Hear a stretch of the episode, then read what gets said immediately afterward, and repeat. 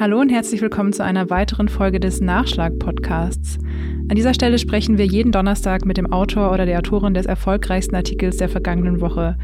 Warum bewegt gerade dieses Thema so viele Menschen? Welche interessanten Fakten haben es vielleicht nicht in die Berichterstattung geschafft? Und was ist seit der ersten Veröffentlichung weiter passiert? Mein Name ist Anna Scholz. Sie hören mich im Wechsel mit meinen Kollegen Bastian Rabeneck und Marc Otten. Und jetzt wünsche ich Ihnen viel Spaß beim Zuhören.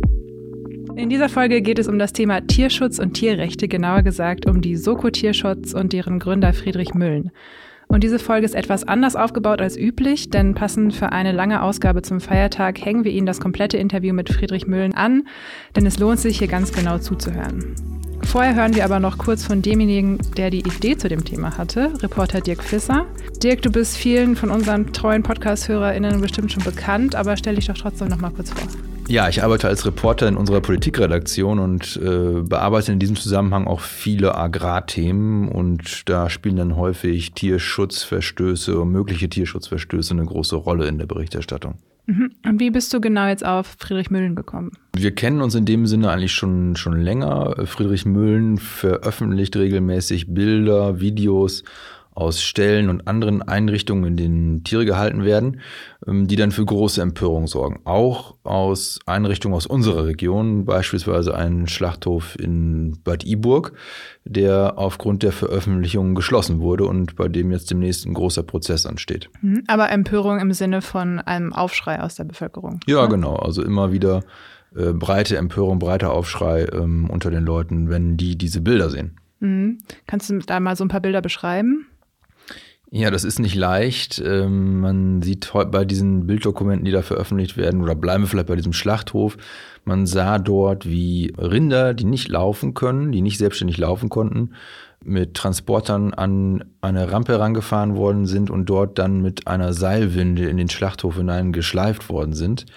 Ähm, das ist insofern illegal, als dass man Kühe und Rinder, die nicht mehr selbst laufen können, nicht transportieren darf in Deutschland, wurde da aber offenbar man kann den Eindruck gewinnen, routinemäßig gemacht. Die Tiere waren zum Teil auch schwer verletzt. Man sah, wie einzelne Beine oder Gelenke halb daneben hingen. Ähm, also Tiere, die eigentlich schon auf den Betrieben wohl, wenn man sich das so anguckt, hätten notgetötet werden müssen. Das äh, erzählt Herr Müllen auch im Interview mit uns, ne? dass, äh, und unter anderem, dass es mit das Schlimmste ist, was er jemals bis dahin gesehen hat. Ja, das geht mir auch so, ja. Ja, äh, muss ich auch sagen, ich war bei dem Interview ja dabei und ich hatte im Anschluss auch Albträume tatsächlich und habe von Legehennen geträumt. Ähm, wie ist das bei dir? Beschäftigt dich sowas noch im Nachhinein? Also ich kann das ehrlich gesagt ganz gut verkraften oder von mir fernhalten. Wäre das nicht der Fall, könnte man, glaube ich, auch nicht so intensiv darüber berichten.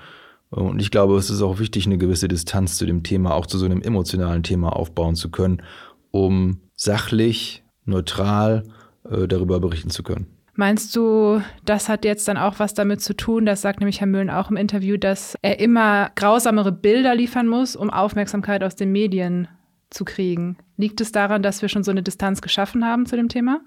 Also das war wirklich die Aussage, die mich in dem Gespräch am meisten überrascht hat, mhm. dass er eben sagt, äh, er hat Probleme sozusagen mit Bildern, die übliche, normale, in Anführungszeichen, Missstände zeigen, noch Aufmerksamkeit zu generieren. Ich glaube, das liegt tatsächlich daran, dass es, ein, dass es einen gewissen Abstumpfungsprozess in der Gesellschaft gibt und der natürlich auch in den Medien Niederschlag findet. Die Empörung ist immer groß, wenn solche Bilder veröffentlicht werden, aber ich glaube schon, dass man sich auch daran gewöhnt, wenn man dann zum zehnten Mal das gerupfte Huhn im Stall sieht beispielsweise oder ein Schwein mit einer dicken Eiterbeule, entzündeten Gelenken. Ich glaube schon, dass das in gewisser Weise abstumpft und wer, wenn wir mal ehrlich sind, will sich denn wirklich so ganz genau damit beschäftigen, wie unsere Lebensmittel und vor allen Dingen die tierischen Lebensmittel erzeugt werden? Ist ja nicht ohne Grund so, dass das alles sehr in sehr abgeschotteten Betrieben auch stattfindet, in sehr großem Maßstab auch. Wir haben das sozusagen ausgelagert. Ich erinnere, dass wir ungefähr vor genau einem Jahr schon mal über das Thema gesprochen haben hier in einem anderen Podcast. Da ging es um den Corona-Ausbruch beim ähm, Schlachter Tönnies.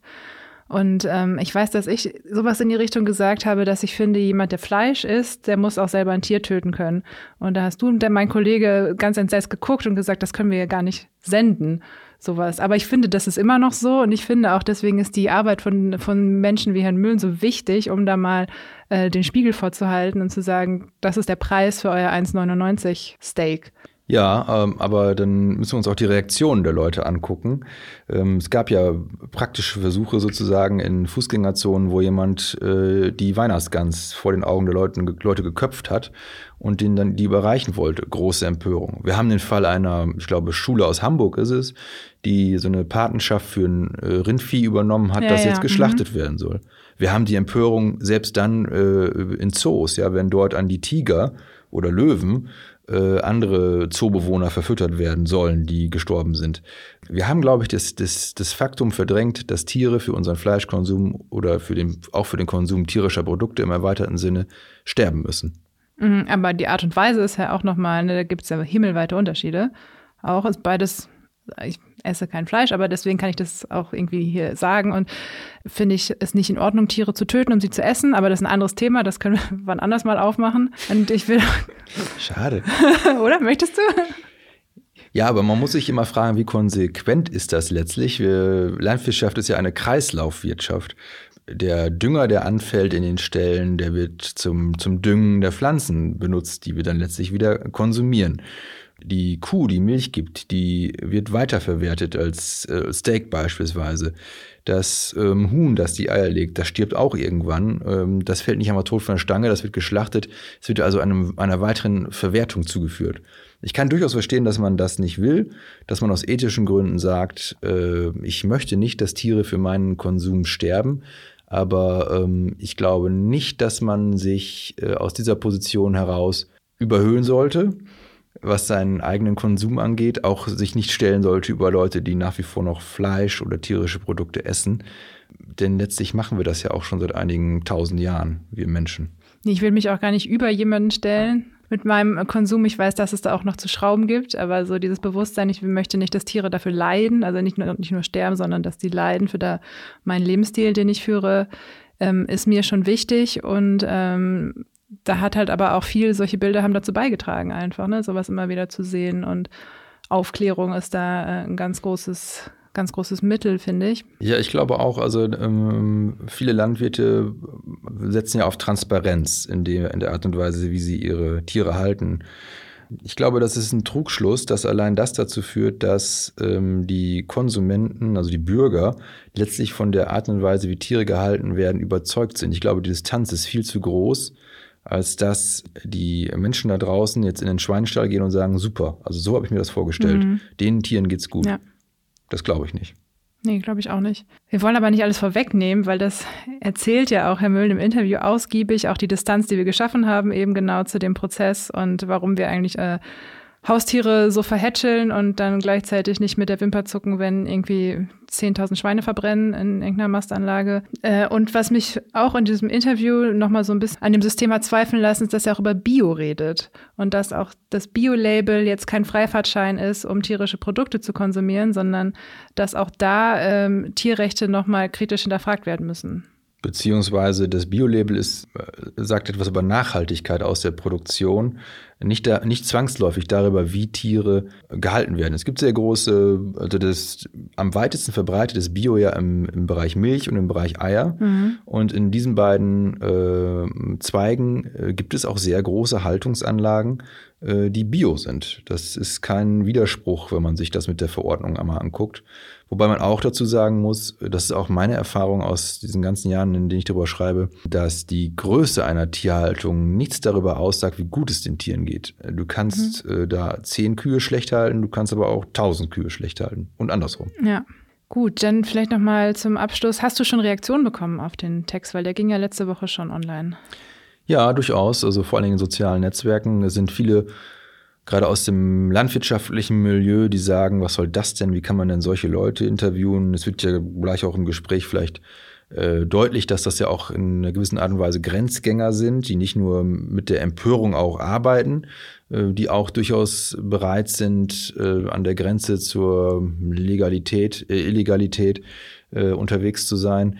Das lehnen viele Landwirte ab ähm, und dementsprechend groß ist da auch immer die, die Entrüstung, wenn man mit Tierrechtlern, Tierrechtsaktivisten spricht. Also solche Rückmeldungen haben wir bekommen. Wir haben aber auch Rückmeldungen von Landwirten bekommen, die sagen, ja, gut, dass mit diesen Leuten gesprochen wird, mhm. gut, dass die auch sich äh, äußern und die Missstände ansprechen, denn das ähm, sagt ja auch Herr Müllen, es ist einfach schwierig, aus der Branche heraus äh, bestehende Missstände anzusprechen, zu beheben. Punkt. Punkt. Gut. Dann ähm, würde ich auch sagen, wir hören direkt mal rein. Ich wünsche viel Spaß beim Zuhören und wir hören uns hier bestimmt auch bald wieder. Bis bald. So, bevor wir Sie jetzt in das Interview entlassen, hier nochmal schnell der Hinweis, wenn Ihnen diese Folge gefällt oder der Nachschlag generell, dann freuen wir uns über eine nette Bewertung auf Apple Podcast oder wenn Sie uns auf Spotify folgen oder uns natürlich weiterempfehlen. Fragen, Anmerkungen, Lob und Kritik können Sie per E-Mail loswerden an audio.noz-digital.de. Und in der nächsten Woche begrüßt Sie dann hier mein Kollege Bastian Rabeck. Ich sage bis demnächst und nun viel Vergnügen mit dem Interview mit Friedrich Müllen. Moin, Herr Müllen. Moin. Sie sind äh, Vereinsvorsitzender der Soko Tierschutz äh, und in dieser Funktion halt unterwegs. Wenn ich höre Soko, das erinnert mich an Polizeiarbeit, an äh, Kriminalermittlungen. Warum gerade dieser Name? Vielleicht steigen wir mal mit dieser Frage ein. Ja, also der Name, der kommt da natürlich nicht irgendwie aus der Luft gegriffen, sondern ich habe lange Zeit in Österreich gewohnt, im schönen Wien. Und äh, da haben sich leider so ums Jahr 2007, 2008 diverse Behörden gegen den Tierschutz verschworen. Also das äh, wurde dann sehr bekannt unter dem Namen Soko Tierschutz. Nämlich da gab es an einem Morgen ganz viele Razzien, wurden da die Türen eingetreten, alles beschlagnahmt, Leute verhaftet. Die Leute saßen lange in U-Haft. Am Ende kam jeder frei, am Ende wurde jeder freigesprochen, aber das Leben von den Leuten war trotzdem zerstört teilweise. Weise. Und damals äh, saß ich halt irgendwie inmitten von diesem Chaos. Ja, das waren Freunde von mir, die da betroffen waren. Und ähm, habe mir halt gedacht, sollte es nicht eigentlich eine Soko Tierschutz geben, die sich tatsächlich für Tiere einsetzt und nicht ähm, quasi äh, da für die Jäger und Pelzhändler Österreichs die Leute aus dem Weg räumt. Nun sind Sie mit Ihrem Verein äh, in Deutschland und wenn ich das richtig verfolge, verstehen Sie Ihre Tätigkeit, auf die wir gleich noch im Detail sicherlich kommen werden, ähm, ja durchaus als Ermittlungsarbeit. Ähm, das ist richtig, ne? Das ist Ermittlungsarbeit. Also da kriegen wir auch immer wieder mal Respekt gezollt, auch von Leuten, die das wirklich professionell machen, von den Polizeibehörden und Ähnlichen. Ähm, Im Prinzip würde ich es natürlich vorziehen, wenn ich diesen Job nicht machen müsste, weil man sieht dabei sehr viel Grausiges muss auch sehr viel ertragen, braucht sehr viel Geduld und manchmal auch, ähm, ja, muss man auch manchmal sagen, okay, das schafft man einfach nicht. Aber leider gibt es halt einen großen Bedarf, dass sozusagen Leute wie ich, aber auch äh, das Team von Soko Tierschutz selber Ermittlungen durchführen und äh, das, äh, ja, irgendwann kommt hoffentlich der Tag, wo ich einen anderen Job machen kann. Erfahren Sie da eine Kooperation mit den Ermittlungsbehörden vor Ort? Also gehen Sie jetzt auf die schon zu, bevor Sie in so eine Mission starten, sage ich mal? Also bevor wir in die Mission starten, eher nicht, weil das würde denen auch nicht viel bringen, weil die Ressourcen unserer Polizeibehörden sind super eng gestrickt. Also immer mhm. wieder in den Gesprächen merke ich, die schwimmen halt verzweifelt irgendwie in diesen ganzen Tohu aus ähm, Straftaten, Rechtsbrüchen, Ordnungswidrigkeiten und es wird, glaube ich, jetzt nichts bringen, wenn ich jeden Anfangsverdacht den Polizisten und Polizistinnen rüberschiebe. Also so wie es abläuft, ist, dass wir hauptsächlich Informanteninformationen kriegen. Das heißt, Leute melden sich bei uns. Gerade eben in dem Fensterchen hier auf dem Handy habe ich gerade wieder die Info bekommen, dass was Neues eingetroffen ist. Und dann prüfen wir diese Anfangsverdachte. Manchmal ist es ja auch ein Nachbarschaftskonflikt oder irgendein Bauer, der einen anderen einen reinwürgen will. Aber häufig hat Substanz. Und wenn wir merken, da ist Substanz da, starten wir unsere Ermittlungen, suchen Beweismaterial. Und wenn wir eine kritische Menge an Beweismaterial haben, dann wenden wir uns erst an die Behörden und dann an die Öffentlichkeit, nicht um den Behörden eins reinzuwürgen, sondern weil uns selbst viele Polizisten und Polizistinnen schon gesagt haben, wenn ich nicht sozusagen den öffentlichen Druck hinter mir habe, kriege ich nicht die Erlaubnis, einfach die Maßnahmen zu ergreifen, die notwendig sind. Und äh, das ist eigentlich inzwischen ein relativ gut eingespieltes Konzept, was ja in den letzten viereinhalb Jahren so zwölf Schlachthöfen die Existenz gekostet hat. Darauf kommen wir gleich vielleicht nochmal im Detail auch. Aber mich würde nochmal interessieren, wer sind eigentlich Ihre Hinweisgeber? Also die Leute, Hinweisgeber, Whistleblower ähm, sind häufig Leute aus der Branche. Also man merkt das auch gleich, die melden sich in der Regel telefonisch ähm, und dann merkt man gleich, da kommt irgendwie ein äh, ein niedersächsischer Dialekt oder ein niederbayerischer Dialekt um die Ecke und dann weiß ich schon, okay, jetzt muss ich ganz äh, die Ohren spitzen, weil jetzt kommt was Interessantes.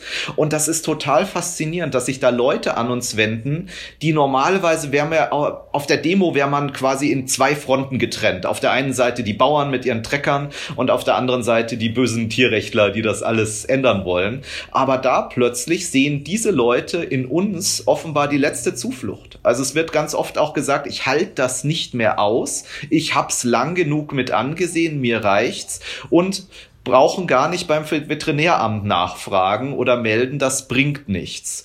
Und ja, und dann mit dem Dreisatz ähm, sehen wir das dann halt als Ansporn, auch sozusagen die schlimmsten Finger da aus dem Verkehr zu ziehen.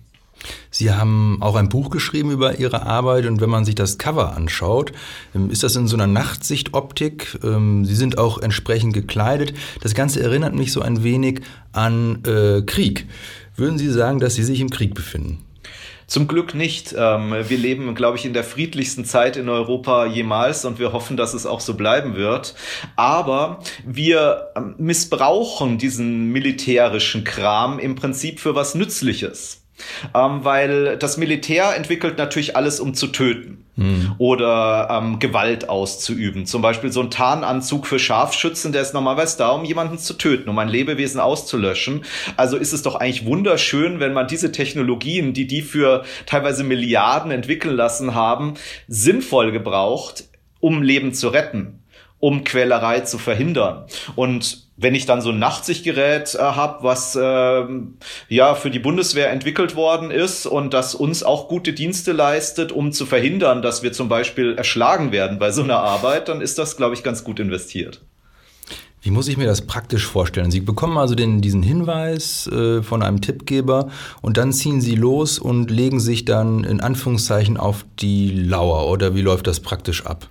Genau, also zum Beispiel nehmen wir jetzt mal einen der vielen Schlachthöfe, mhm. da bekommt man eine Erstmeldung, da heißt es, ah ja, hier, den Schlachter, den müsst ihr euch mal anschauen, der schlachtet systematisch kranke Tiere. Ja, dann ähm, schaut mal als erstes mal Datenrecherche. Man geht ins Internet, man geht in öffentliche Datenbanken, guckt, was ist denn über den Laden schon bekannt. Häufig findet man dann eh schon so, oh je, okay, da gibt's schon eine Vorgeschichte an Tierschutzverstößen, Hygienemängeln und sonst was. Ähm, dann ist der nächste Punkt die Vorortrecherche. Man fährt da mal hin, macht sich selber ein Bild davon, versucht vielleicht auch mal vorsichtig schon bei Leuten anzuklopfen da in der Ecke, guckt mal, gibt's da schon Kontakte, die man hat, gibt's da Leute, die vielleicht mit dem Betrieb schon mal äh, zu tun hatten, tastet sich da langsam vor und bei manchen Betrieben, wir in Bayern sagen, außen hui, innen fui, ähm, aber bei vielen Betrieben ist es außen fui, innen fui, ja, also da sieht man schon auf den ersten Blick um Himmels Willen, was ist das denn für ein Laden? Und darauf kann man dann natürlich aufbauen. Also wir machen es uns da nicht einfach. Man kann nicht mhm. sagen, so, man kann jetzt überall irgendwie reinmarschieren da verwehre ich mich dagegen, das wäre völlig falsch. Aber man schaut halt sozusagen, welche Stufen der Ermittlungen notwendig sind. Und wenn ich zum Beispiel wie in einem Fall dann mitbekomme, dass da den ganzen Tag die Seilwinde läuft. Also der Fall ist bekannt, Bad Iburg, Bad Iburg ja. ähm, wo, mhm. wo dann die schwerkranken und verletzten Kühe da den ganzen Tag mit der Seilwinde aus den Transportern geschleift wurden, wohlbemerkt lebendig. Mhm. Dann ist man halt in dem Punkt, wo man sagt, okay, da wäre vielleicht doch mal eine versteckte Kamera sinnvoll, um genauer zu sehen, ob die da Holz oder Kühe äh, mit der Seilwinde durch die Gegend ziehen. Und äh, da gibt's wiederum spezialisierte Tierschützer und Tierschützerinnen, die solche Einsätze machen. Aber es gibt auch zum Beispiel Whistleblower, die ganz genau sagen, ähm, ich möchte das selber dokumentieren, die mir auch selber Bildmaterial schon geben. Gab es vor kurzem einen, der hat gefilmt, wie Schweine illegal notgetötet mhm. werden. Einfach nur mit einem Bolzenschuss in den Kopf und die Tiere dann verenden lassen. Und ja, am Ende hat man dann mehrere Terabyte an Beweismaterial, gibt das der Staatsanwaltschaft und dann ist der Aufschrei der Öffentlichkeit groß. Ähm, Sie hatten den Fall bei E-Book angesprochen. Die Aufnahmen stammten ja aus dem Außenbereich der Anlage, aber auch aus dem Innern. Wie haben Sie diese Videos da, diese Videokameras da reinbekommen? Also ich war das selber nicht, aber ich kenne den Schlachthof Bad Iburg sehr gut und äh, ja, da haben wohl manche bisschen Fehler gemacht beim Bauen. Also im Prinzip waren es Baumängel und äh, sehr viel Fingerfertigkeit, die da geholfen hat. Diese Minikameras sind ja wirklich kleinst inzwischen und die kann man irgendwo durchfädeln. Die kann man durch eine Lücke im, äh, im Gestein durchfädeln, die kann man durch einen Belüftungsschacht durchfädeln und ja, ich denke, dass bei Bad Iburg auch Leute drin waren. Das war, das Tor war wohl nicht abgesperrt, man konnte da rein. Und so sind diese Aufnahmen zustande gekommen, die ja bis heute ja ein, zweimal im Monat die Justiz beschäftigen kam denn der Hinweis äh, aus, äh, wie muss man sich das vorstellen? Wer war da der Tippgeber? Bei Bad Iburg war es ja so, wir waren eigentlich an einem Fall dran, da hatte uns jemand informiert über einen Milchviehbetrieb in Niedersachsen in einem Örtchen namens Demka, der gehörte einem Holländer, so einem 700 Milchkühebetrieb, eigentlich gar nicht so riesig. Und äh, da wurde eben gesagt, da ist es total katastrophal, da liegen überall tote Kühe rum. Da lagen auch tatsächlich, äh, da lagen auch tatsächlich überall tote Kühe rum. Also ich weiß, dass es in einem Hühnerstall relativ normal normal ist, dass man mhm. öfters mal über ein totes Masthuhn stolpert, aber ich habe ehrlich gesagt noch keinen Kuhstall gesehen, wo man über mhm. mumifizierte Kühe stolpert. So war das da aber und da waren auch viele Downer-Kühe, also Kühe, die nicht mehr richtig aufstehen können, verletzt waren. Auf Deutsch nennt man das Festlieger. Und dann sind wir im Prinzip der Spur dieser Festliegerkühe gefolgt. Wir haben geguckt, was passieren die mit denen? Weil wir haben gesehen, die werden dann mit, mit einem Trecker rausgeschleift aus dem Stall. Und dann haben wir uns auf die Lauer gelegt und haben eben gesehen, dass da so kleine grüne Tiertransporter kamen und sind denen gefolgt zu einer Sammelstation. An der Sammelstation haben wir festgestellt, dass da wirklich kranke Kühe zusammengezogen wurden aus allen Himmelsrichtungen und von da aus ging es nach Bad Iburg. Und das hat dann uns die Augen geöffnet, weil wir vorher schon immer Tipps bekommen hatten, dass es im Prinzip so Kadaverschlachter gibt. Also einer sprach zum Beispiel davon, es gibt Tiertransporter, die nennen sich Kadavertaxis im Branchensprech. Und dann sind wir halt mal so ein Kadavertaxi bis nach Bad Iburg hinterhergefahren und dann ging's los. Ja. Wann war Ihnen klar, Sie haben ja damals in, ähm, gesagt, es ist das Schlimmste, was Sie bislang aufgedeckt haben. Ja. Wann war Ihnen äh, klar, dass, dass das der Fall ist? Sie haben ja, glaube ich, über einen Monat lang gefilmt da vor Ort. Ne? Also wir bekommen das Bildmaterial ja immer etappenweise. Also es ist nicht so, dass da im Prinzip jede Stunde oder jeden Tag irgendjemand nachschaut. Das sind automatisierte Systeme, die teilweise über ein, zwei Wochen aufnehmen und äh, dann bekommt man das Material. Das ist dann diese unangenehme Aufgabe des Sichtens bei uns. Also das ist so die meist verhasste mhm. Aufgabe bei Soko, weil man sitzt halt Stunden und Tage am PC und guckt sich das Frame für Frame an. Und als ich dann gesehen habe, hier Seilwinde, die Kühe runterschleifen, hemmungsloser Elektroschocker-Einsatz, wirklich brutale Gewalt, wie ich es bisher nur auf Videos aus dem Libanon gesehen habe.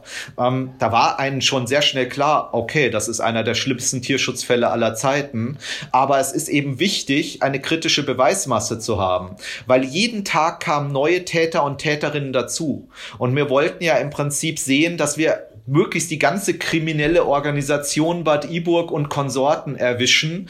Und als wir dann gesehen haben, okay, jetzt haben wir ungefähr 20 Viehhandelsunternehmen aus ganz Deutschland, ein paar hundert Bauern und diese Schlachter, dann muss man natürlich auch irgendwann sagen, okay, jetzt muss eingegriffen werden. Aber ich sage ganz klar, wenn man diese kritische Masse nicht gehabt hätte, dann wäre dieser Schlachthof heute noch da. Weil dann reden die sich ganz schnell raus und sagen, na es war ein schlechter Tag und ah ja, da ist was schiefgelaufen. Und äh, die Justiz ist da sehr, sehr nachsichtig. Ja, Sie sprechen es an, also die, die ähm, Besitzer und die Betreiber äh, des Schlachthofs, da laufen die Ermittlungen ja noch in Oldenburg bei der Staatsanwaltschaft, aber wir haben eine Reihe diverser kleinerer, in Anführungszeichen, Verfahren gehabt vor dem Amtsgericht in Bad Iburg gegen Transporteure, gegen Landwirte. Sie waren, glaube ich, bei vielen Verfahren auch ähm, selbst vor Ort. Verschafft Ihnen das äh, in gewisser Weise eine Art von Genugtuung, wenn Sie die Verantwortlichen da auf der Anklagebank sehen? Jein. Also einerseits schafft es erstmal gewaltigen Frust. Also beim letzten Bad Iburg-Verfahren, ich bin bekannt dafür, dass ich sehr diszipliniert bin und nicht leicht aus der Ruhe zu bringen. Aber da habe ich schon auf meinem Stuhl immer so hin und her gerutscht, weil ich am liebsten aufgesprungen wäre und gesagt, das nennen Sie eine Strafe. Aber natürlich respektiere ich das Gericht und ähm, äh, notiere mir das halt einfach alles. Aber einerseits, also es ist toll, dass endlich solche Leute vor Gericht kommen, weil es ist nicht so, dass vor Bad Iburg noch nie irgendwie ein krankes Tier transportiert worden ist. Das war immer Alltag. Das wurde hunderttausendfach gemacht, ähm, aber es war damals nicht ähm, vor Gericht zu bringen. Sowas wurde eingestellt, sowas wurde, da wurde man ausgelacht. Ich mache das seit 27 Jahren. Die ersten zehn Jahre wurde ich eigentlich für alle Anzeigen, die ich gemacht habe, ausgelacht von den Behörden und gesagt, was wollen sie denn damit? Das sind doch nur Tiere. Und da hat sich sehr viel geändert und deswegen freue ich mich, dass es die Bad Iburg-Prozesse gibt. Freue mich noch mehr, dass es bald noch mehr Prozesse gibt aufgrund unserer Aufdeckungen. Und da ist was ins Rutschen gekommen im Rechtsstaat. Also es ist immer noch so, dass Tiere im Prinzip nicht nicht ernst so ernst genommen werden wie jetzt andere Verbrechensdelikte, auch weil sich die Leute gar nicht damit auskennen teilweise. Mhm. Aber es tut sich was und äh, mühsam ernährt sich das Eichhörnchen. Also es geht voran. Ähm, wir sprechen hier über Tierschutz, aber wenn, ich hatte ja erwähnt, wenn man in die Satzung Ihres Vereins guckt, da heißt es, Sie setzen sich für Tierschutz und Tierrechte ein. Ähm, können Sie das, diesen Aspekt der Tierrechte vielleicht einmal näher definieren, was Sie darunter verstehen? Also für mich ist äh, Tierschutz einfach ähm, der Oberbegriff. Es ist ja auch klar, ähm, ähm, ich, wir können genauso von Menschenrechten sprechen und Menschenschutz. Ich will erstmal Menschen schützen. Ich will davor bewahren, dass Menschen gequält werden, ausgebeutet werden, getötet werden. Das ist genau bei den Tieren das Gleiche. Es gibt den Grundgedanken des Tierschutzes und im Prinzip die Tierrechte sind im Prinzip eine Verfeinerung davon. Man hat sich halt in den Jahren und Jahrzehnten Gedanken gemacht, wie kann man denn Tierschutz effektiv leben? Da gab es verschiedene Varianten. Da gibt es zum Beispiel auch die sogenannten Welfaristen, die sagen mhm. halt, naja, wir brauchen keine Tierrechte, wir brauchen einfach nur ähm, Gesetze, die halt zum Beispiel sagen, dass man Truthähne halt nur zwölf Stunden durch die Gegend fahren darf und dass ähm, eineinhalb äh, DIN A4 Seiten für ein Huhn genau ausreichend sind oder vielleicht für ein Kaninchen zwei Hoppelsprünge mehr. Davon grenzen sich Tierrechtler ganz klar ab. Und wir sagen eben, es gibt ein Recht auf Unversehrtheit für Tiere, natürlich nur zu einem gewissen Maße. Wenn ich mit einem Auto rumfahre, trete ich die Unversehrtheit mancher Insekten, glaube ich, echt mit Füßen mhm. und mit dem Zug genauso. Aber unser Ziel ist es, so viel Leid wie möglich zu verhindern, so viel Tod wie möglich zu verhindern, indem wir eben den Tieren echte Rechte geben und nicht so wie im Tierschutzgesetz, was ja eigentlich nur die Tötung und Vermarktung der Lebewesen organisiert. Eine rechtliche Gleichstellung der Tiere mit dem Menschen wäre aber nicht, korrigieren Sie mich, wäre nicht in, äh, in Einklang zu bringen mit äh, Tierhaltung. Also wir müssten dann quasi auf ein veganes Leben umschwenken. Ist das richtig? Also es gibt in jeder Bewegung immer im Prinzip ein Fernziel, es gibt Nahziele und es gibt Mittel, Ziele sozusagen, mhm. mal einfach gesagt. Und natürlich, ähm, wenn man das mit den Tierrechten ernst nimmt, dann muss man zu dem Punkt kommen, dass die Tierausbeutung enden muss. Ob es nicht andere Möglichkeiten gibt, zum Beispiel mit Nutztieren, wie wir sie heute schimpfen, vernünftig auf diesem Planeten zusammenzuleben, das werden wir sehen. Ich kann mir zum Beispiel vorstellen, warum nicht Kühe und Schafe zur Landschaftspflege einsetzen, ohne sie dann irgendwann umzubringen, mhm. wenn, wenn man äh, der Meinung ist. Also es gibt da, äh, es klappt ja auch mit Haustieren manchmal gut, manchmal nicht so gut. Also im Prinzip, das heißt jetzt nicht, dass wir die Tiere völlig aus unserem Leben verdammen. Aber das heißt, dass wir im Fernziel Ziel wirklich das Verhältnis zwischen Mensch und Tier völlig neu definieren. Und dazu müssen wir auch kommen, weil die ganzen Probleme, die sich aufgrund der Tierausbeutung auf unserem Planeten ergeben, ganz vor allem der Klimawandel, aber auch noch viele andere Zoonosen, äh, multiresistente Keime, werden uns zwingen, das neu zu definieren. Und da sage ich als Tierrechtler eher, lass uns das lieber bald regeln, anstatt dass wir dann wieder sozusagen aus der Katastrophe etwas regeln müssen. Also ich werbe dafür, dass man Probleme löst, wenn es noch angenehm lösbar ist und nicht, wenn man sozusagen äh, sich halb in der Apokalypse befindet. Mhm. Sie haben das gerade schon angesprochen. Also es gelingt uns ja auch mit Haustieren im weitesten Sinne friedlich und ähm, artgerecht mehr, mehr oder weniger zusammenzuleben, gerade in Deutschland. Also ich habe das kurz rausgesucht. Ich glaube, es sind 35 Millionen Haustiere, die in Deutschland leben. Warum gibt es denn trotzdem keine Lobby für den Tierschutz oder das Tierwohl auf politischer Ebene? Das ist total faszinierend. Da habe ich auch gestern mit einer Kollegin drüber gesprochen, habe gesagt, es gibt Millionen Haustierbesitzer in Deutschland, die ja eigentlich ihre Tiere lieben, die be berühmt-berüchtigten Tierfreunde. Also wenn ich jetzt raus auf die Straße gehe und frage, ist hier irgendwo ein Tierfreund, dann melden sicher drei, vier Leute heben dann die Hand, ja. Ähm, aber es ist halt einfach so, der Mensch ist äh, in der Lage, in seinem Kopf Sachen erbarmungslos zu trennen. Also man sagt halt erstmal Haustier liebenswert, Nutztier tötenswert.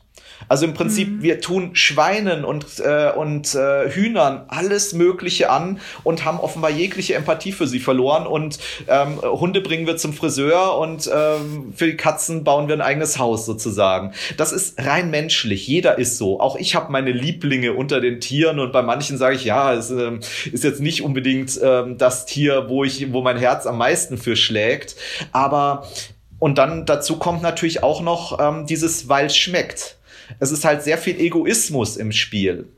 Jeder mhm. nutzt Tiere. Also auch selbst ein Tierrechtler kann sich nicht ganz von Tierausbeutung befreien. Kleber sind auf Basis von Tieren und äh, alles Mögliche. Aber die meisten Leute sind halt durchdrungen von Tierausbeutung und dann ist es natürlich sehr schwierig zuzugeben, dass man selber verantwortlich für das Ganze ist. Und das sind dann die harten Diskussionen. Also wenn ich dann halt so sag, ah ja, du nennst dich Tierfreund, aber du unterstützt Massentierhaltung, du unterstützt Tiertransporte, du benutzt Tierversuchsprodukte, du läufst gerade auf einer Kuh rum in Form von deinen Schuhen. Ähm, die ist im Übrigen in Indien oder in China geschlachtet worden und ja, das bringt uns nicht unbedingt nur Applaus. Lehnen Sie denn auch Haustierhaltung ab, also Hund und Katze? Nicht per se. Also es gibt in der Haustierhaltung sehr viele Punkte, wo man ein großes Fragezeichen dahinter setzen muss. Also Tierliebe wird auch oft zu Tierquälerei, gerade bei Haustierhaltungen, Tiermessis etc., Qualzuchtdebatte bei Hunden und Katzen, aber zum Beispiel auch, womit ernähren wir Hunde oder Katzen. Hm. Ähm, es gibt ganze Industrien der Tierausbeutung, sowohl in der Fischerei als auch in der Massentierhaltung, die im Prinzip sich ähm, eine goldene Nase verdienen mit Schappi und Co. Hm. Also auch das darf kein Tabu sein. Und das ist das, wofür ich werben möchte, dass man Scheuklappen ablegt, dass man eine offene Diskussion führt, auch wenn es teilweise weh tut. Ja, das ist die, dieser Diskussion habe ich mich auch gestellt. Ich komme aus dem Land, ich äh, bin auf dem Land aufgewachsen. Mein Vater war im Fleisch- und Fischgroßhandel, also ich hatte da auch keinen leichten Start. Hm. Jetzt habe ich Sie im äh, Interview mit Kollegen gehört im Radio, da haben Sie gesagt, aber auch das Bio-Label ist oft kritisch zu sehen. Können Sie das ein bisschen ausführen? Also für mich ist diese ganze, dieses Dasein als Tierschutzermittler sowieso auch so eine Reise, wo man immer wieder neue Sachen lernt. Und ich habe auch immer wieder gesagt, naja, da wird man ja nichts finden. Oder was kann da schon schiefgehen? Mhm. Ähm, und da spreche ich jetzt vor allem die Biobetriebe an. Und als ich dann halt Recherchen zu Biobetrieben gemacht habe, wie zum Beispiel zu einem Schlachthof hier in Bayern oder zu einem absoluten Nonplusultra-Bio-Premium-Betrieb, wo es sogar Bustouren hingab. Also der hatte am Tag Tag die ganzen Leute durchgeschleust und danach mit dem Fleisch gefüttert. Und da dachte ich halt, naja, da wird man ja nichts finden. Und leider auch da, sobald man an der Oberfläche kratzt, kommen teilweise echt gruseligste Dinge zum Vorschein. Die wenigsten Leute wissen, glaube ich, was vor dem Biohuhn war dass es da auch eine Aufzuchtsanlage gibt, eine Brüterei, eine Elterntierhaltung, eine Großelterntierhaltung, dass die Biohenne auch nach einem Jahr mehr oder weniger kaputt ist und dann in irgendeinen Schlachthof, ähm, gerne auch mal in Polen, ähm, getötet wird.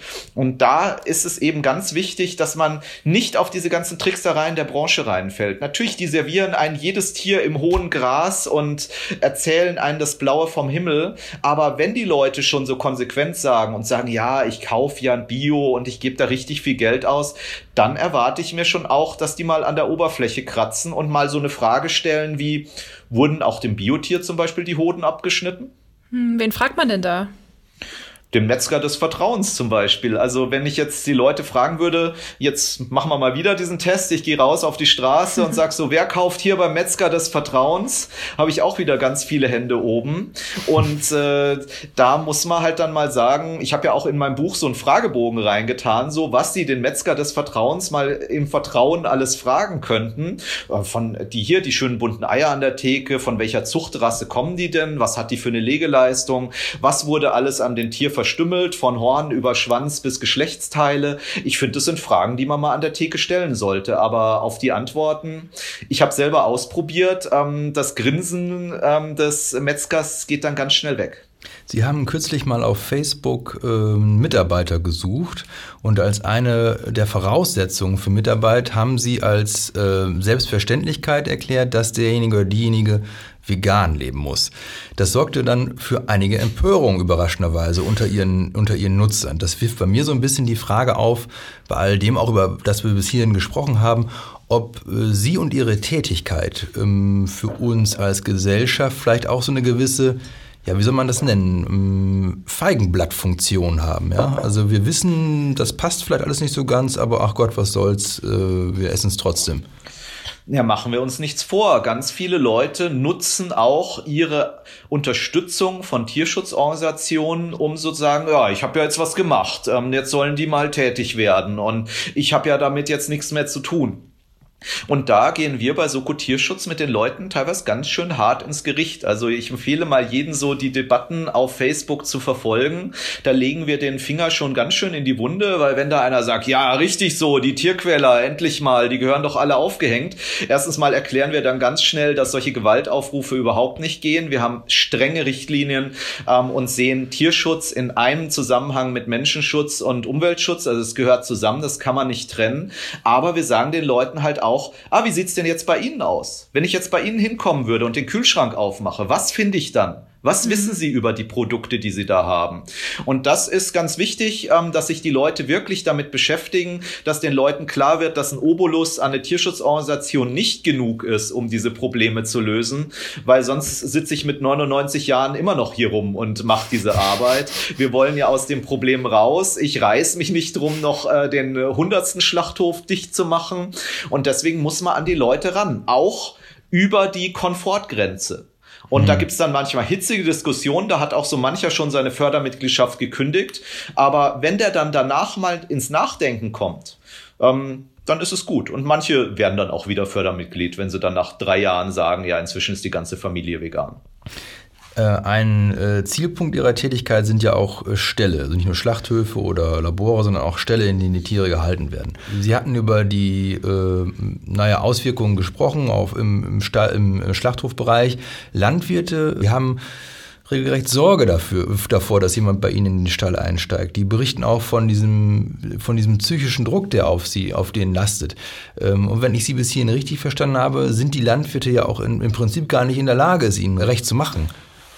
Naja, da muss man unterscheiden. Also wenn man sich die Fälle von Soko Tierschutz anschaut, haben wir Fälle, wo es um äh, konstituierte Probleme geht, also zum Beispiel, dass es erlaubt ist, 23 Masthühner pro Quadratmeter zu halten, dass es erlaubt ist, ein Mutterschwein ähm, wochenlang ähm, so einzusperren, dass es sich nicht mal umdrehen kann.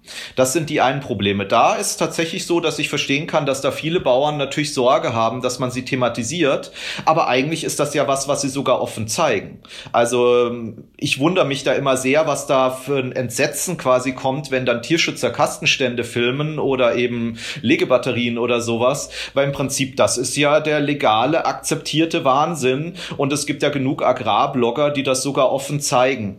Die andere Seite ist, dass Soko Tierschutz, und das ist ganz speziell bei uns der Fall, also Fälle aufdeckt, die ja wirklich an Grausamkeit nicht zu überbieten sind. Oder man hofft eigentlich, dass es nicht mhm. zu überbieten ist und weiß nach einem halben Jahr schon wieder, dass es noch was Schlimmeres gibt. Und da würde ich einfach, und da bin ich auch ständig in Dialog mit Landwirten, und wenn die mich dann sagen, ja, ja, aber ihr geht ja in die Stelle rein und so weiter, dann sage ich dem, okay, jetzt schau mal auf unsere Homepage. Jetzt guck dir mal die letzten 10, 15 Fälle, die wir gemacht haben, an. Und jetzt sag mir, bei welchen es nicht gerechtfertigt war, da einzugreifen.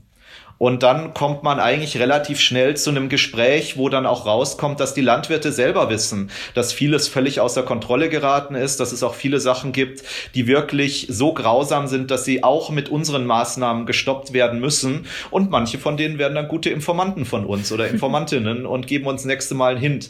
Also ich möchte eindeutig klarstellen, dass ähm, ich kein Freund von Bauernbashing bin, weil die Bauern sind selber in einer schwierigen Situation. Ähm, mhm. Sie werden gezwungen, immer längere Ställe zu bauen, immer noch mehr Tiere zu halten und wissen insgeheim sowieso, dass auch das nicht reichen wird, dass sie immer wieder in die Klemme geraten werden. Und deswegen hoffe ich auch, dass unsere Politik endlich den Mut aufbringt, wirkliche langfristige Lösungen für unsere regionale Landwirtschaft zu schaffen und nicht den Weg zu gehen, sozusagen alles ins Ausland zu drängen. Ähm, aber dazu gehört, dass man einen kontrollierten Ausstieg aus der Tierausbeutung hinkriegen muss, weil das wird nicht funktionieren. Das trägt nicht mal mehr die nächsten 15 Jahre. Und ich finde, ein Bauer und ein Landwirt, Landwirtin möchte doch auch, dass die nächste Generation noch vernünftig in dieser Branche arbeiten kann. Und da muss man halt auch mal über den eigenen Schatten springen und sagen, okay, jetzt wollen alle Fleisch aus Erbsen machen, dann baue ich halt Erbsen an. Aber äh, wenn man sich die Parteiprogramme und die Wahlprogramme anguckt, gibt es in Deutschland keine Partei, die diese Forderungen erfüllen würde, wenn sie an die Macht käme dieser Partei wird ja auch sofort der Kopf abgeschlagen. Also wenn man sieht, was los war, als die Grünen so mal auf die Idee gekommen sind, dass mal einen Tag die Woche vielleicht ein bisschen weniger Fleisch ist, die äh, wachen heute noch schweißgebadet auf, wenn sie an den Veggie Day denken. Ähm, und da sieht man natürlich, was die eine relativ kleine Klientel, nämlich die großen Tierhaltungsbetriebe, was die für einen gewaltigen Druck auf die Politik ausüben. Es ist eigentlich nur ein ganz kleiner Teil der Landwirtschaft. Und es ist noch ein kleiner Teil der Gesamtgesellschaft, die unter dieser Landwirtschaft leidet.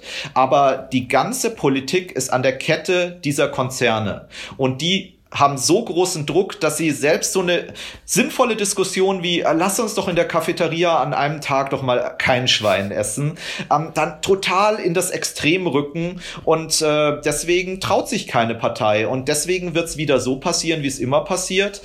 Ja, der Mensch muss am Abgrund stehen und mit den Armen wedeln, um das irgendwie noch balancemäßig hinzukriegen und dann werden die Parteien mit den Lösungen kommen. Also wir haben jetzt Herrn Tönnies nicht zugeschaltet, aber hätten wir ihn zugeschaltet, würde er wahrscheinlich jetzt widersprechen, äh, wenn wir uns erinnern an das äh, sogenannte Werkvertragsverbot, was jetzt ergangen ist. Also die Politik gerät doch schon rein und äh, macht Vorgaben und sagt, liebe Branche, so geht's jetzt aber nicht mehr. Also ich würde die größte Pandemie seit der spanischen Grippe schon an so einen an der Kante stehen ähm, Aspekt äh, nennen, äh, den ich vorher erwähnt habe, weil dieses Werksarbeiter oder nennen wir es mal Sklavenverbot in der Fleischindustrie, das ist ja nicht einfach so gekommen. Das wussten der Herr Heil, der wusste das schon seit Jahrzehnten, wie das läuft. Der ist ein kluger Mann. Das wusste ich auch. Das wussten eigentlich alle. Aber es musste erst eine Pandemie passieren und dann mussten erst sich in der Tönnies Fabrik Hunderte anstecken und damit natürlich auch Gefahr für Hunderttausende entstehen, dass dann gesagt wurde, oh, jetzt sollten wir aber mal das mit den Arbeitssklaven in den Griff bekommen. Und genau davon müssen wir weg. Wir müssen Probleme lösen, solange wir noch den Atem haben und nicht, wenn wir außer Atem sind. Sie haben also auch keine Hoffnung in eine grüne Kanzlerkandidatin jetzt?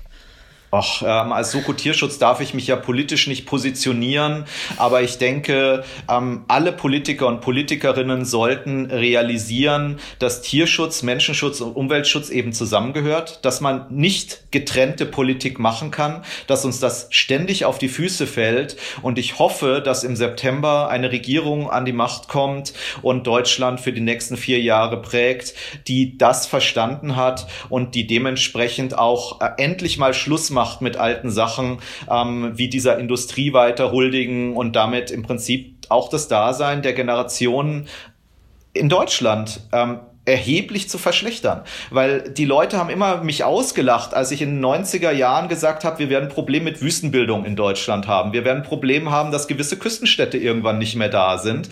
Ähm, das ist jetzt in ein, zwei Generationen absehbar. Und deswegen ist es jetzt mal echt Zeit, was zu tun. Und diese Probleme hängen auch sehr massiv mit der Tierausbeutung zusammen, mit dem, weil es schmeckt von so vielen Menschen. Ihre Aufnahmen sind ja zweifelsohne schockierend, immer und immer wieder schockierend ähm, und zeigen ja auch tatsächlich oftmals dann ähm, auch Rechtsverstöße. Nichtsdestotrotz, wir bleiben aber im Bild der Wüste, sind sie ja äh, oft dann trotzdem äh, Rufer in der Wüste. Wenn wir uns die Zahlen angucken, der Fleischkonsum sinkt, aber er sinkt kaum. Die äh, Zahl der landwirtschaftlichen Betriebe sinkt, aber die Zahl der gehaltenen Tiere sinkt kaum. Mhm. Ähm, wenn ich äh, Sie jetzt richtig verstanden habe, Sie müssten doch eigentlich der Verzweiflung nahe sein, denn Ihre Arbeit, die Sie da erledigen, hat ja mm, nicht den durch den bahnbrechenden Erfolg, den man, den Sie sich vielleicht davon erhoffen mögen. Eigentlich schon. Also ich bin ja auch bekannt als einer der letzten Optimisten im Tierschutz. Also viele sagen ja so, alles verloren, völlig sinnlos, äh, verdammte Frau Klöckner. Also so einfach mache ich es mir nicht, ähm, weil ich betrachte das Ganze ja ein bisschen aus einer anderen Perspektive. Einmal in der zeitlichen Perspektive. Die Tierrechtsbewegung gibt es in Deutschland jetzt seit gut 30 Jahren. Ähm, es handelt sich ja um einen Konflikt von Mensch zu Wurm im Extremfall. Und wenn ich mir jetzt andere Konflikte anschaue, wo es zu Mensch zu Mensch geht, zum Beispiel Rechte von Frauen, Rechte von Minderheiten, Rechte von äh, ähm, Transgender oder Homosexuellen, ähm, da sind wir ja auch noch nicht besonders weit, obwohl der Kampf teilweise schon seit 100 Jahren oder hunderten Jahren geht, ähm, wie zum Beispiel bei den Frauenrechten. Und wenn ich mir dann anschaue, meinen Konflikt von Mensch zu Wurm oder von Mensch zu Huhn, ah, da sind wir in 30 Jahren schon ganz schön weit gekommen gekommen. Und da kann ich auch stolz sein auf diese Bewegung, weil eigentlich ist ja der Startpunkt da nicht besonders gut. Und natürlich trotzdem habe ich meine Frustmomente, wo ich denke, so alles sinnlos. Ähm, und da ist es ganz gut, dass ich das Ganze auch sehr nahe betrachte. Ich bin natürlich mittendrin. Und ich habe das seltene Privileg, durch Deutschland fahren zu können, im ICE oder im Auto und überall zu wissen, oh, da war früher total eine schlimme Massentierhaltung, da ist heute grüne Wiese. Da war früher eine Pelzfarm oh, da ist jetzt ein Parkplatz. Ähm, da war früher ein Tierversuchslabor. Da ist jetzt ähm, die Stadthalle.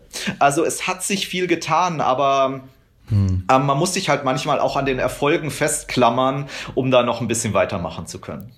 Wie haben Sie es denn geschafft, da, Sie haben gerade erzählt, äh, zehn Jahre hat Sie eigentlich niemand ernst genommen von den Behörden oder wenig. Also das ist eine lange Zeit, um dran zu bleiben und um auf Erfolg zu warten. Wie hat Sie, haben Sie das geschafft? Also ich bin Steinbock vom Sternzeichen, den sagt man ja eine gewisse Penetranz und Sturheit nach und das hat sicher geholfen. Aber es hat auch geholfen, weil ich auch selber, mein ganzes Leben war jetzt nicht unbedingt einfach teilweise. Also ähm, ich hatte eine schwierige Kindheit, weil ich halt ähm, viel gemobbt wurde in der Schule, eigentlich immer katastrophal war. Also es hieß, ähm, wird er jetzt Gärtner oder geht er zur Bundeswehr irgendwie für meine Eltern äh, immer mal wieder. Und ich denke, da lernt man auch einfach ähm, manchmal das Unmögliche zu wagen und lernt man auch einfach Sachen auszuhalten. Und ich, ich sag dann mir halt immer, naja, was ist das denn für ein Jammern auf hohem Niveau? Ich lebe in einem der schönsten Länder der Welt, ich lebe in einem sichersten Länder der Welt. Selbst wenn ich in der Schule versage, ähm, falle ich trotzdem auf die Füße. Und jetzt schaue ich mir mal an, was den Tieren passiert in welchen Situationen mhm. die sind und äh, was denen alles passiert, die keinerlei Schutz haben. Und da muss ich einfach sagen, okay, Augen zu und durch und ähm, manchmal die Zähne zusammenbeißen und an sich bin ich hoch motiviert. Also ich bin so motiviert wie genauso mit äh, 14, als ich damit angefangen habe. Inwieweit sind Sie bereit, äh, bei Ihrer Arbeit auch Gesetze zu brechen? Ein, einer der Vorwürfe ist ja beispielsweise der aus der Landwirtschaft, äh, der, der, des Stalleinbruchs, den die Politik ja auch verbieten will oder Teile der Politik. Ähm, inwieweit sind Sie bereit, dagegen bestehende Gesetze zu verstoßen? Eigentlich gar nicht. Und das hat ja auch bisher ganz gut funktioniert. Also ich mache ja diese Arbeit sehr offen. Ich habe mich auch dabei gefilmt, wie ich in Stellen äh, drin war, ähm, äh, wie ich äh, versteckt Tiertransporte observiert habe. Manches davon war sicher im Graubereich. Also wenn ich jetzt zum Beispiel an diesen Horrorschweinestall in Märklingen denke, da darf man in der Nacht eigentlich nicht reingehen. Aber es war notwendig, um diesen, äh, dieses Massaker, was da drin stattgefunden hat, zu beenden. Also da, das, ja, empfehle ich mal jedem, das Video anzugucken gucken. Das war wirklich unfassbar. Also das hatte mit einem normalen Schweinestall echt nichts mehr zu tun. Ähm, und dadurch, dass ich mich ja der Verantwortung stelle, und das gilt auch für andere Leute bei Soko, wir sagen, was wir tun, wir zeigen, was wir tun, ähm, geben wir dem Rechtsstaat die Möglichkeit, da einen Blick drauf zu werfen. Und in den letzten 27 Jahren wurde ich nicht wegen sowas verurteilt, also kein strafrechtliches Verfahren. Ich habe eine völlig weiße Weste in meinem Führungsregister und habe da offenbar ja ein paar Sachen richtig gemacht. Und ich mahne davor, auf die Sprachtricks der Tierausbeuter reinzufallen, weil weil natürlich ist es, klingt ganz, ganz böse, wenn man da das Wort Einbruch rein dichtet. Aber wenn man mal ins Strafgesetzbuch reinschaut, dann findet man, dass es gar keinen Einbruch gibt. Es gibt nur den Einbruch Diebstahl ähm, und wir stehlen nichts in solchen Stellen. Und Tierschützer, ich spreche jetzt hier stellvertretend für die Tierschützer und Tierschützerinnen, die sowas machen, ähm, man nimmt da nichts mit, man beschädigt da nichts. Ähm, das Einzige, was man, was man holt aus diesen Stellen, ist die Wahrheit über die Massentierhaltung. Und davor haben die wirklich Angst. Hm. Das, gut, ähm, äh, rechtlich bleibt der Vorwurf vielleicht des Hausfriedensbruchs in aller Regel, äh, wenn sie nicht gerade mit Gewalt dort äh, die Tür eintreten, um hineinzukommen. Ne? Ähm das wäre ja aber auch überhaupt keine gute Idee. Nehmen wir an, jetzt irgendein Tierschützer geht zu einem Stall, will da rein und tritt die Tür ein. Dann filmt er da drin was total Schreckliches. Ähm, am nächsten Morgen kommt der Bauer, oh, meine Tür ist eingetreten worden, das waren sicher die Tierschützer. Ähm, dann stelle ich, tue ich mal schnell dick Stroh rein und das kranke Schwein schaffe ich mal schnell weg und schon ist die ganze Geschichte gescheitert. Das, äh, der Trick bei solchen Undercover-Recherchen, ähm, das ist im Übrigen ja unsere Haupttaktik, dass wir Leute wo einschleusen. Das ist ähm, äh, rechtlich auch viel einfacher, mhm. ist, dass man nicht bemerkt wird, dass die lange nicht merken, was da los ist, weil sonst vertuschen sie ja alles. Und nur deswegen klappt das dann ja auch so gut vor Gericht. Nehmen wir an, bei Bad Iburg hätten die nach einem Tag gemerkt, oh, da ist ein Tierschützer, der da an der Decke hängt, ähm, dann hätte das ja alles nicht funktioniert. Und deswegen sind diese Taktiken leider notwendig. Aber wenn es gibt ja bisher Fälle, wo Hausfriedensbruch von Tierschützern und Tierschützerinnen vor Gericht kam und da ist eigentlich immer von einem rechtfertigen Notstand ausgegangen. Die Richter sehen selber, dass es massive Probleme gibt mit institutionalisierter Kriminalität in dieser Branche, dass vieles eigentlich nicht mal einer richterlichen Überprüfung standhalten würde. Wenn man mal schaut, darf man Hühner oder Schweine oder äh, Rinder so halten. Und deswegen liefen solche Verfahren eigentlich immer ganz gut. Und ich finde es auch gut, dass Tierschützer zu sowas stehen. Und ähm, wenn man äh, Grenzen beschreitet, dann sollte man auch ähm, mutig genug sein, die Verantwortung dafür zu tragen. Das ist der eine Punkt äh, juristisch, wo Ihre Kritiker Sie zu packen versuchen. Der andere sind die Finanzen. Es äh, geht ja beispielsweise um die Frage, dürfen Tierrechtsvereine äh, gemeinnützig sein oder nicht. Wenn man sich ihre Finanzen anguckt, ähm, sieht man ja durchaus, dass sie im vergangenen Jahr beispielsweise, Sie haben es auf Ihrer Homepage ja eingestellt, ähm, Spenden eingenommen haben in Höhe von 580.000 Euro. Das ist natürlich jede Menge Geld. Profitieren Sie in dem Sinne auch von Ihren Veröffentlichungen? Also äh, der Sinn einer Non-Profit-Organisation ist ja eigentlich nicht im größeren Stil Profit zu machen und wenn dann, wenn man mal Überschüsse hat, ähm, dafür zu sorgen, dass die abgebaut werden. Aber eigentlich ist ja dieser Vorwurf, oh, ihr kriegt ja Spenden und ihr kriegt ja viel Spenden, da muss ich immer ein bisschen lachen, weil die fairste Finanzierung einer Organisation ist doch, dass Leute dieser Organisation freiwillig Geld geben. Ähm, es wäre doch irgendwie fies, wenn ich jetzt Geld vom Staat kriegen wollen würde, wie es andere Organisationen tun. Weil dann muss ja sozusagen der Bauer auch die Soko-Tierschutz mitfinanzieren. Aber es sind ja bei uns wirklich Leute, die sich freiwillig entschieden haben, Soko zu finanzieren. Und wir machen ja nicht mal Fundraising. Also sie werden niemanden von Soko-Tierschutz dabei erwischen, dass er in der Fußgängerzone steht und mit der Spendendose rasselt oder irgendwelche Drückerkolonnen, die sagen, sie haben doch ein Herz für Tiere, oder? ähm, oder Postwurfsendungen Ausstellungen und so, das machen wir alles nicht. Die Leute sehen unsere Arbeit, finden die Arbeit cool und geben uns Geld. Das Geld ähm, machen wir so transparent wie möglich. Das haben Sie ja auch gut nachvollziehen können auf der Homepage und setzen es für das ein, wo die Leute gerne hätten, dass wir arbeiten oder auch nicht. Weil natürlich hätten viele Leute gerne, dass wir uns nur für Hunde und sowas einsetzen. Aber wir haben uns ja bewusst entschieden, auch für Tiere zu kämpfen und ganz insbesondere, die jetzt nicht den Spenden-Euro so locker mhm. haben. Ähm, die ersten Aufdeckungen, die wir hatten, waren Puten und Wachteln und Tiere, Tiere, über die erstmal gar keiner nachdenkt. Und das machen wir auch weiter so. Und deswegen kündigen auch immer mal wieder Leute unsere Fördermitgliedschaften und sagen, ja, es wäre schon schön gewesen, wenn ihr auch was für die und die gemacht hättet. Ähm, aber wir gehen unseren Weg, den gehen wir sehr konsequent und da bin ich auch stolz drauf. Sie haben äh, auch, ähm, ich vermute, Sie sind es auch, ähm, hauptamtlich Angestellte beim Verein.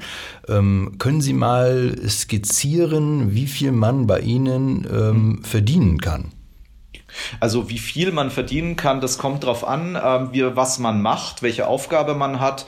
Aber so die üblichen Gehälter bewegen sich so um die 2000 Euro netto ähm, für die Leute. Wir machen da auch keinen so großen Unterschied, ob jetzt jemand im Büro sitzt oder sozusagen Interviews gibt, ähm, weil alle Aufgaben in einer Tierschutzorganisation sind wichtig. Es ist genauso wichtig, dass die Leute bei uns im Büro ähm, die Finanzen in Ordnung halten, da Transparenz hegen und Genauso ist es wichtig, dass die Person stundenlang den Tiertransporter hinterherfährt. Aber ich äh, finde auch einen Punkt, der muss mal angesprochen werden. Bei uns in Deutschland ähm, gibt es ja sowieso so diese Gehaltsneid-Geschichte mhm. ganz massiv. Mhm. Und ich frage mich immer, warum Leute, die was Sinnvolles für die Gesellschaft tun, zum Beispiel auch ähm, die Menschen pflegen oder die sich für Menschenrechte einsetzen oder auch für Tierschutz einsetzen, warum man in Deutschland davon ausgeht, dass solche Leute immer unter prekären finanziellen Verhältnissen leben müssen ähm, und äh, irgendwie nicht wissen, wie sie ihre Miete bezahlen sollen. Und äh, versuchen sie mal in Großraum München eine finanzierbare Wohnung zu finden. Und da sagen wir ganz ehrlich, ähm, die Leute geben uns die Spenden, dass wir gute und effektive Tierschutzarbeit machen. Und dazu gehört auch, dass wir unsere Leute fair bezahlen und den Leuten den Rücken frei halten, weil die Arbeit ansonsten ist schon belastend genug. Eine der, der gängigen Vorwürfe ist ja auch, dass die Fernsehsender sie dafür bezahlen. Also der NDR, sie sind ja auch viel bei RTL, glaube ich, bei, bei Stern TV mit ihren Veröffentlichungen. Bekommen sie dafür Geld? Nein, ähm, das ist äh, echt faszinierend, dass die Leute denken, dass die Medien das Geld so locker sitzen haben, dass sie ähm, äh, Tausende und Millionen wurde da schon gesagt, dass ich Millionen für irgendeine Aufdeckung bekommen hätte. Das wäre ja der Wahnsinn. Da bräuchte man ja überhaupt keinen Verein mehr. Dann filmt man irgendwas und danach ähm, ist man reich.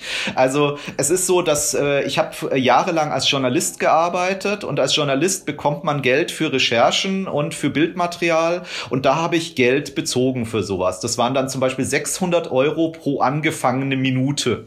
Die Sender haben dann natürlich auch genau nur 59 Sekunden verwendet dass man mhm. ja nicht äh, über die 600 Euro Schwelle kommt. Und wenn man diesen Betrag schon mal sieht und dann denkt äh, und dann auch betrachtet, was das für ein Aufwand ist, dann ist es völlig illusorisch, dass man denkt, dass man von den Medien diese Arbeit finanziert bekommt. Und deswegen Soko Tierschutz hat sich entschieden, dass wir grundsätzlich kein Geld von den Medien nehmen auch wenn es uns angeboten wird, gibt es manchmal so, dass dann gesagt wird, ja, wir könnten ja doch 500 Euro zahlen oder so. Wollen wir nicht, kann man auch leicht nachforschen. Unter jeder unserer Pressemitteilungen steht, das Bildmaterial wird kostenlos abgegeben. Nun sind Sie ja nicht die Einzigen, die veröffentlichen. Wir haben ja auch Peter beispielsweise, wir haben das Tierschutzbüro und andere. Ähm, gibt es da so eine Art auch Konkurrenz untereinander? Ach, ein bisschen vielleicht. Also ich denke da, jeder guckt so mal schnell auf die Facebook-Seite von den anderen. Und äh, ich habe zum Beispiel vorgestern neues Videomaterial von der spanischen Tierrechtsorganisation gesehen aus einem Tierlabor, wo ich dachte, wow, die haben da echt mit der Brillenkamera drin gefilmt. Wie haben sie denn das gemacht? Also man ist da eher so ein bisschen am Spicken. Was nutzen die denn für technisches Know-how oder wie machen die das? Ähm, so richtig harte Konkurrenz nicht. Es ist, glaube ich, eher so, dass manche schon mal so so denken, oh, wie ist denn das schon wieder, äh, wie äh, denen das schon wieder gelungen? Aber im Endeffekt freut man sich dafür. Also es ist, ich habe ja durchaus meine Momente, wo ich Peter zum Beispiel auch mal kritisiert habe oder ähm, bei großen Organisationen jetzt wie Tierschutzbund oder Vier Pfoten bin ich ja wirklich sehr kritisch. Aber ich finde, das ist auch wichtig. Also es ist wichtig, dass man jetzt nicht sagt, Hauptsache für die Tiere und alles, wo irgendwie für die Tiere draufsteht, das ist super und nickt mal ab. Es ist wichtig, dass man auch in der eigenen Szene Kritik übt, Kritik empfangen kann und damit eigentlich für die Tiere das Beste erreichen kann. Und ja, also ich bin eigentlich momentan mit der Tierrechtsbewegung in Deutschland ganz zufrieden. Wie priorisieren Sie denn Ihre Einsätze? Also ich kann mir vorstellen, dass Sie mehr ähm, äh, Meldungen haben, als Sie Kapazitäten haben. Also gibt es da irgendwie ein System, nach dem Sie ordnen, da müssen wir zuerst ran oder das ist uns gerade auch wichtig? Ganz, ganz schwierige Frage oder mhm. richtige Frage, weil das ist wirklich was, was mich teilweise zerreißt.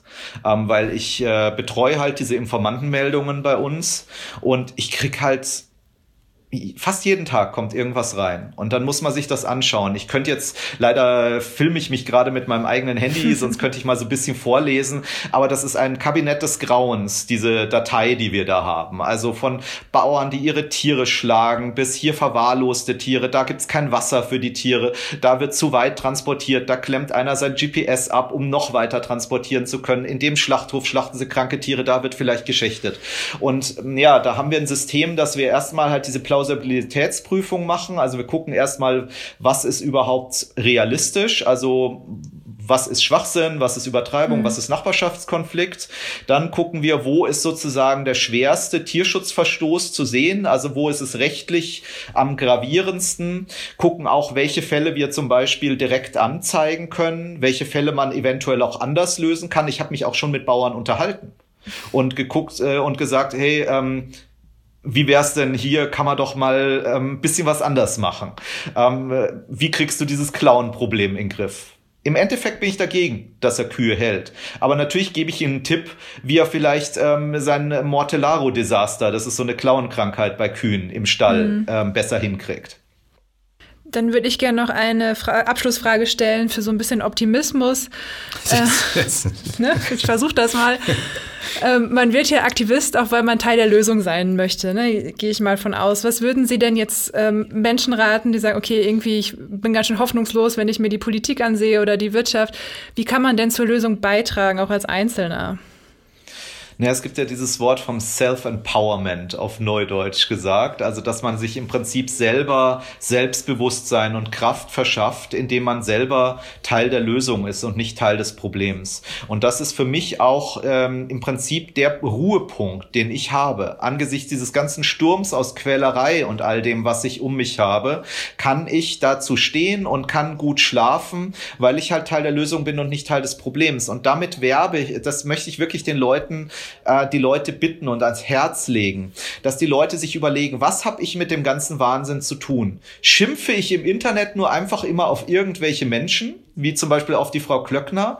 Oder wäre es nicht vielleicht einfacher, mal mein eigenes Leben in den Griff zu bekommen, zu überlegen, esse ich zu viel Fleisch? Was für Tierprodukte esse ich? Wären nicht mal vegane Alternativen oder die gute Hafermilch, die gerade ähm, versucht wird zu verbieten ähm, von der Milchbranche, eine Idee? Und es ist echt ein wunderschöner Moment, wenn man dann merkt, dass man im Prinzip nicht mehr so ohnmächtig ist, weil diese Ohnmacht lähmt die Leute und macht die Leute wütend und radikalisiert die Leute. Aber wenn man sieht, dass man in seinem eigenen Leben eigentlich ganz schön viel bewegen kann und selber seine individuellen Tiere retten kann vor dem ganzen Wahnsinn, dann steht man gelassener da und das ist genau der Punkt, warum mich die Leute immer fragen, Friedrich, wie schaffst du denn das so ruhig zu bleiben bei dem Thema?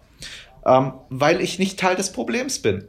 Ich rede über etwas, was andere Leute anrichten. Ich habe es früher sehr gerne gegessen, das Zeug. Ich esse auch gerne heute noch meine Schnitzel, aber eben nicht von Tier. Wäre äh, das Fleisch aus der Petrischale, das ja kurz vor Marktdurchbruch steht, wäre das eine Option für Sie? Also ich würde sicher mal probieren, weil ich bin ja kein Fanatiker. Ich bin jetzt nicht so, dass ich jetzt sage, ähm, das kann man nicht essen, weil das basiert noch irgendwo auf einem Zellhaufen. Mhm. Ja, also ähm, bin auch kein Abtreibungsgegner. Mhm. Ähm, also es, es gibt gewisse Punkte. Mein entscheidender Moment ist, empfindet ein Tier Schmerzen, wird ein Tier ausgebeutet. Und wenn diese Komponente rausgenommen wird, dann muss man sagen, okay, kann man machen. Ich brauche kein ähm, Clean Meat in meinem Leben. Also ich lebe gut mit meinem Seitan, Tofu und Erbsenfleisch, äh, wenn ich Fleisch essen möchte und ansonsten halt Obst und Gemüse. Aber Clean Meat wird die Wende bringen. Da bin ich mir sehr sicher, weil das ist jetzt noch neu und jetzt sagen noch manche Leute, öh, bäh, das kommt aus der Petrischale.